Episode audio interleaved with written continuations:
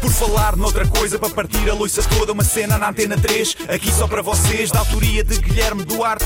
Penso logo existe, já dizia Descartes. Isto é um genérico em rap, mas vai ficar bem estranho. Não tenho mais rimas e vai acabar em feito. Um homem que anda entre duas fronteiras também, realidade e ficção, dentro da sua carola. Uh, Conta-nos É um bocadinho. vamos por onde. Uma boa definição de loucura que acabaste de fazer.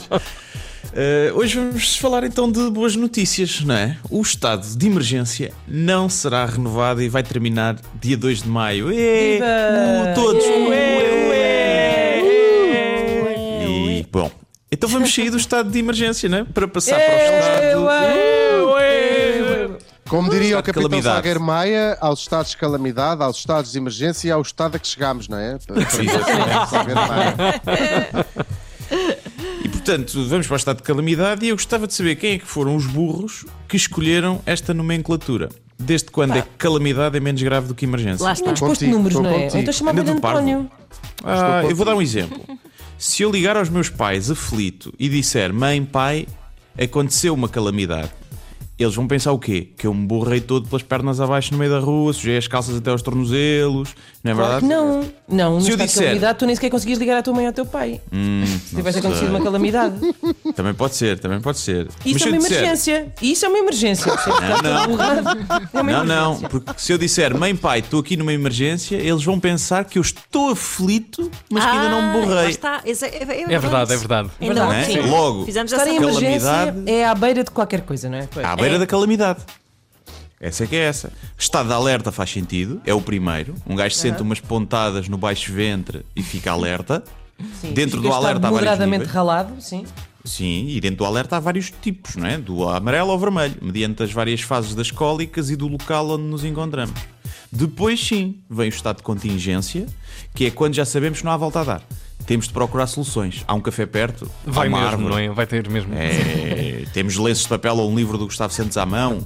É pá. A seguir vem a calamidade. Quando tudo acontece sem controlo e apenas nos resta deixar acontecer e tentar recuperar a dignidade mais tarde. A emergência vem a seguir fazer o quê? Não vai fazer nada. A emergência deve estar ali entre a contingência e a calamidade. Que é quando entramos num café e dizemos: Olha, posso usar o seu WC? É uma emergência. Estou aqui a tentar impedir que aconteça uma calamidade.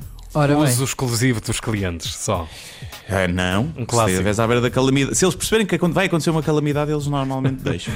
não é? Aliás, o estado da calamidade permite a instalação de cercas sanitárias. Por isso, esta metáfora com cocó é perfeitamente legítima. Atenção. Uma emergência é um infarte. Uma calamidade é aquele anúncio com a Marisa. Não sei se estão a par. Achar que passar. Então, né? Está toda, já, já, já irrita a voz. E não é, não é culpa dela, mas eu já, pá. Já... Depois rir de cansaço. Rir, o que é que é rir de cansaço? Não, É, rir pá. até cansar, sim senhor, rir de cansaço não faz sentido nenhum. Mas bem. Ah, não, isso nem sequer está no texto. Já Foca, sou foca, foca. Foca. Bom, vamos a isso.